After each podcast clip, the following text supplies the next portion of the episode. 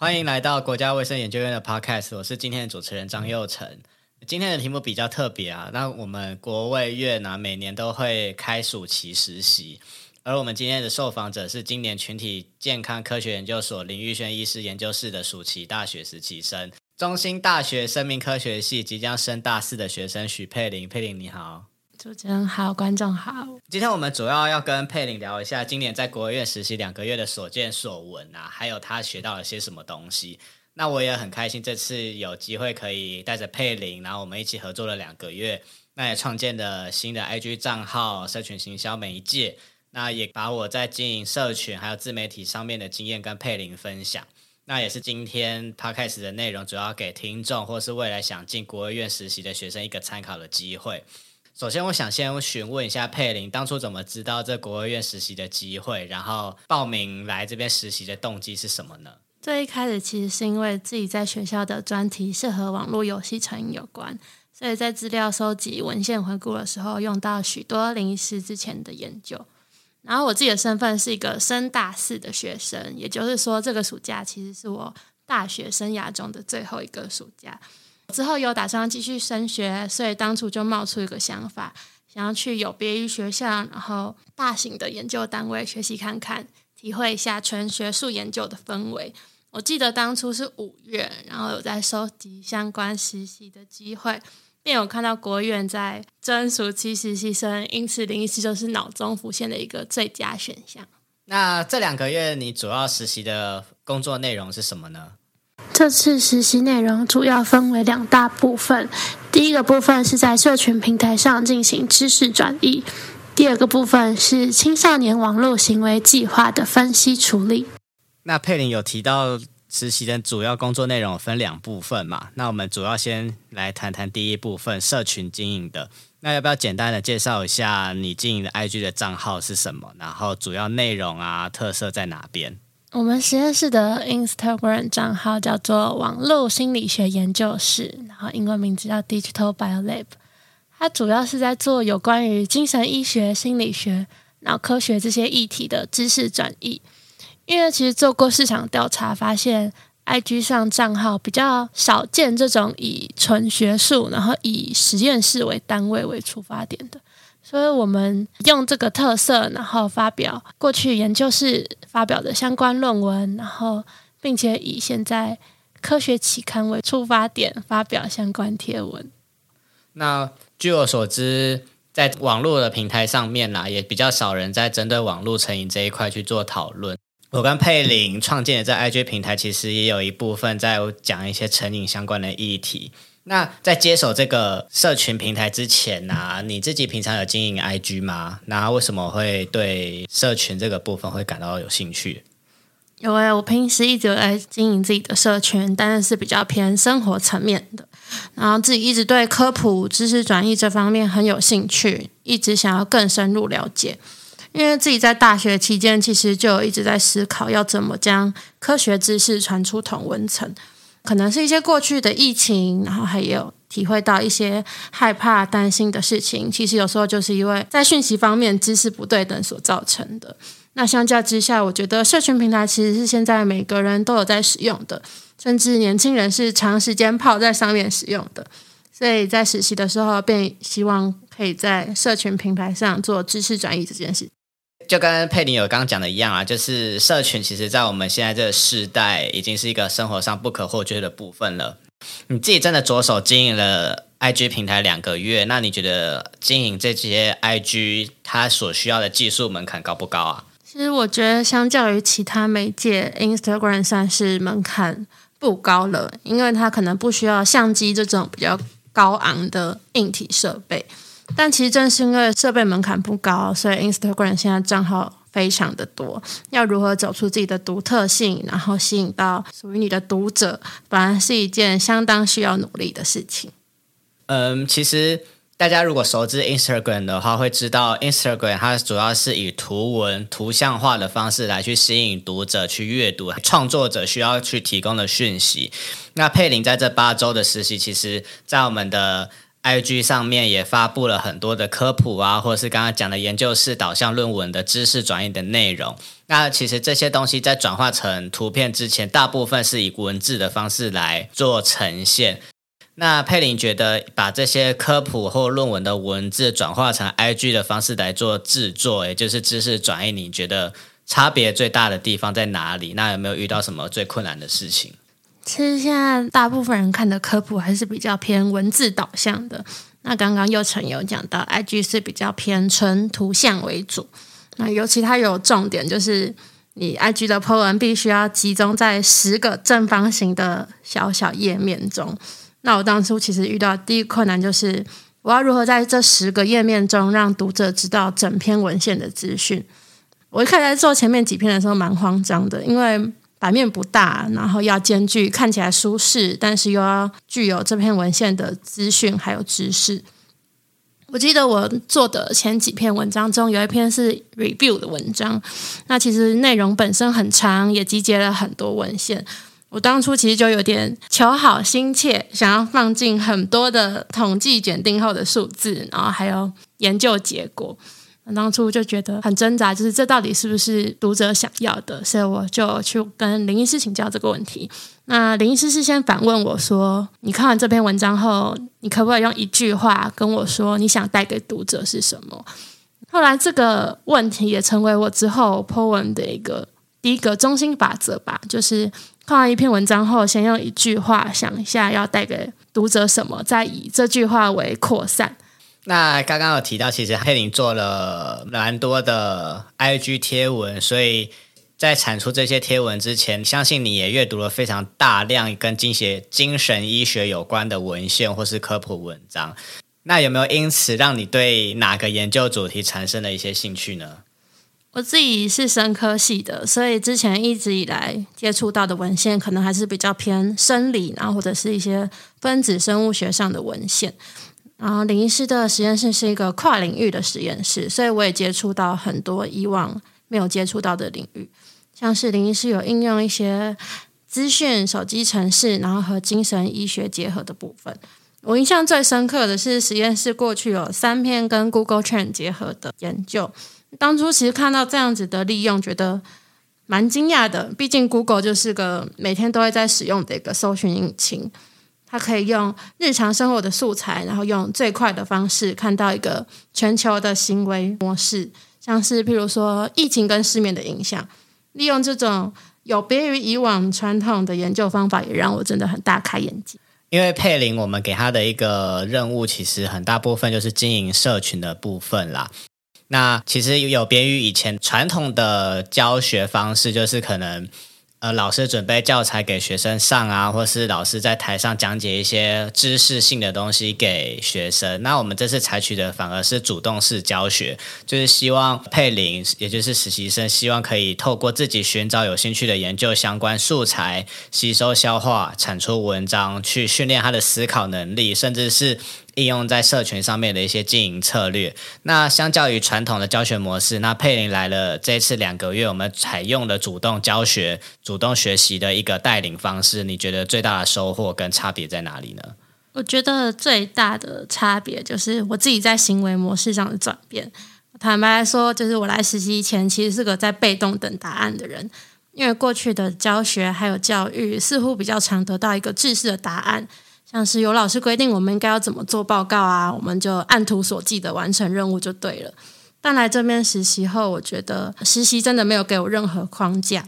当然，这样子的收获就是完全感谢于林医师还有其他实验室的成员。就从实习前到现在，我几乎没有得到任何制式的答案，反而是会得到一些反问我，譬如说你觉得呢？你的想法是如何？给予我这些开放性的问题，让我的。思路还有方向变得更开放了，这样子的改变也让我变得在态度上变得更主动了，更加敢问问题，然后也期待每一次在问问题后，跟不同实验室成员还有临时有一些思考碰撞，然后得出一些新思维。还记得大概六月底的时候，佩林就提早进来我们实验室啊，然后我们就制定了 IG 的一些经营策略，然后怎么 po 文，怎么想题材。大约在七月的第二周、第三周的时候，我就把经营权就是全权交给予佩玲去完成了。那其实，在生产一个文章之前，我相信有非常多的功课要做。那跟大家分享一下，你在生出一个 IG 的文章之前，你做了些哪些准备呢？在产出贴文的时候，我第一件事情会先从生活中观察，观察来源可能来自于时事，来自于后台，像是譬如说最近有用到一些。失眠议题啊，教养议题，或者是过劳议题，这种比较大方向的主题。接着就是找寻文献来源，可能是来自于过去实验室发表啊，或者是探索大脑的会谈地图、Facebook 或 Podcast。再来就是阅读文献。那阅读文献后，刚刚有说，就是林医师有先教导我一件事情，就是看完文献后先反思，想带给读者什么。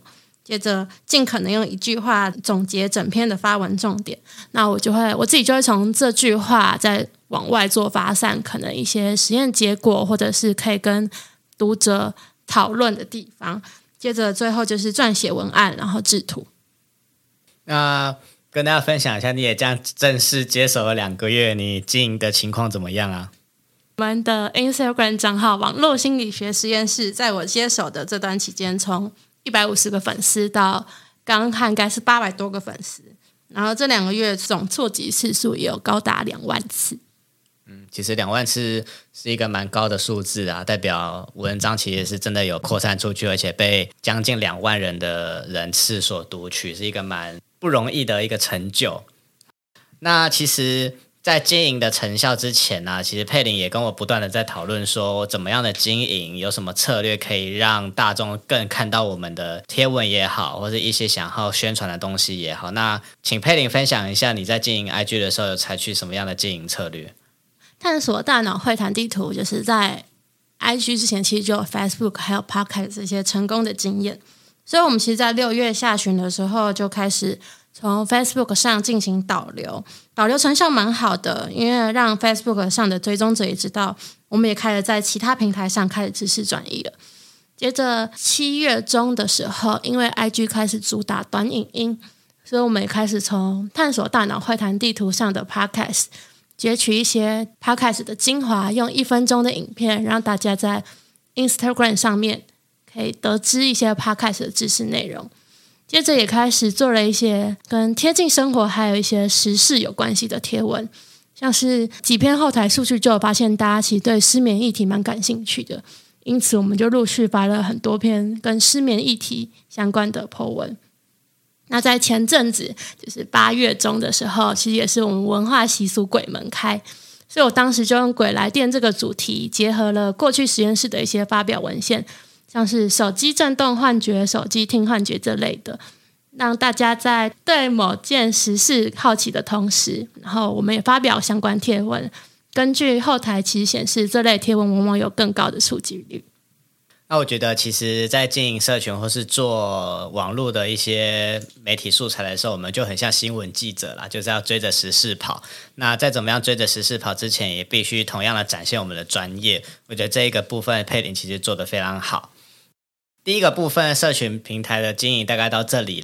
那刚刚有提到了佩林，其实还有在负责的比较偏研究相关的部分，也就是我们第二个主题要去讨论的。佩林除了参与了我们全新社群平台的经营之外，我知道他在大学的时候也有在做网络成瘾相关的研究题目。这次也有在我们研究室负责的青少年网络行为计划的一些研究啦。所以在跟我们聊聊这个计划之前，想先问问佩玲，之前在大学是做什么样的网络成瘾研究呢？我自己是生命科学系的，所以我其实执行的专题比较偏生理端的，像是用心率变异这类的生理讯号，然后我想要分析网络游戏成瘾者跟非成瘾者在进行网络游戏上是否存在一些生理上的差别。可以简单阐述一下你在实习这段时间参与的青少年网络行为计划的内容主要是什么啊？我主要负责的是资料处理的部分，呃，少网络安全。那我们分析的可能会是一些霸凌问题、性私密照外传，还有一些成瘾议题。那我们可能想要分析，像是这三种议题中间是否存在一些关联，然后探讨一下这类状况的盛行率。对，在这次参与。青少年网络行为计划的研究当中，据我了解，佩玲参与了许多资料分析研究的过程。那想请教佩玲，有没有途中遇到最印象深刻或是困难的事情呢？印象最深刻的是资料清理 （data cleaning） 的部分。资料清理就是资料处理前的第一步，我们会将所得到的资料做加以的清理，像是内容可能包含了移除一些。异常的资料，然后将一些资料标准化，还有修正资料里面的不一致。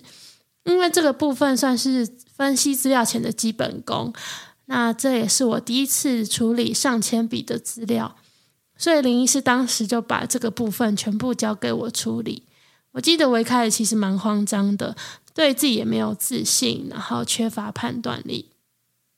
我一开始还会拿着资料问其他实验室成员。还问林医师说：“这样这笔资料可以算无效吗？这样的判断是可以的吗？”林医师也会教导我们资料前处理的中心法则，就是由自己审定规则，然后再将规则和大家讨论。这样的指导也让我在后续自行查询了更多资料，确保判断可以被客观的建立。那我也在这次资料前处理中学到了我过往所没有的独立判断性。那在资料清理的部分，我印象最深刻的是处理睡眠数值的部分，还有 BMI，因为睡眠数值这个部分是由青少年自己填写，所以可能就会得到一些比较五花八门的答案。那这个时候其实就很考验资料清理的判断，就是什么样的数值是异常呢？什么样的数值是需要做修正呢？这个部分，我当时下了很多的时间处理睡眠数值的部分。那在 BMI 的部分，则是林医师教导我们的，因为我们的问卷一开始收回来只有身高、体重这两个答案，但是其实单独就身高或者是体重，并不能判断什么资料，就是可能顶多知道这个人是高或者是矮，然后体重是重还是轻。但是透过身高体重，然后后续计算 BMI 之后，也让这个数据更具有临床上，然后还有健康上的意义。在这八周的国务院实习啊，对你之后的学业生涯规划有什么样的影响呢？这次实习负责了社群跟研究方面，那在这两个部分都对我有不小的影响。像在社群经营的方面，在实际参与后，我也更确信说这个是我未来想执行的。因为在做贴文的同时，我不断自己增加了一些新的知识，那也可以带来一些影响力。在研究的方面呢，这两个月在林医师的实验室接触更多关于精神医学领域的议题的时候，我也更确信说这个真的是我喜欢的。那我未来也想要继续升学，报考硕士班，可能也会以心理、临床心理之类的所当做目标。这两个月实习也让我视野变得更宽广，因为林医师实验室的成员来自不同领域，我也期待在未来可以继续参与跨领域的结合。那马上就要变成实习的学姐了，有没有想要给未来对国务院实习也有兴趣的学生一些建议呢？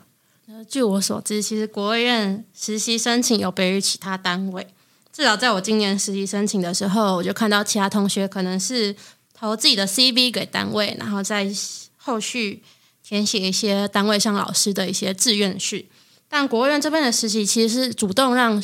让学生主动和你想要的老师联络。像我自己，举我自己的为例，就是我在五月看到国务院开始公开要招募实习生的时候，我就将自己的 CV mail 给林医师，然后我们就开始后续的面谈了。所以我给的建议其实就是尽早行动，赶快能在。呃，这半年或者是一年内，知道自己对什么领域有兴趣，我就赶快行动吧。那访谈也到了最后了，那佩玲有没有最后想要补充的呢？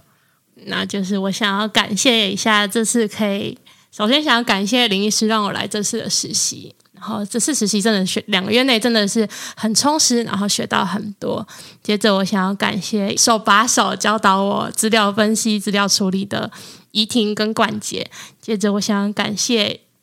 一起负责社群经营的幼晨，这其实两个月佩玲也成长很多啦，从一开始的被动学习到主动学习，到之后帮我们研究室管理社群平台，然后有很多很多创意的发想。那今天的内容就到这里，谢谢大家的收听。如果收听的你也刚好是在寻找实习机会的学生，可以持续关注国务院的相关资讯，来报名国务院参与暑期实习。那我们国务院的实习内容也是包罗万象啦，那也欢迎各方好手一起来成长学习喽。拜拜。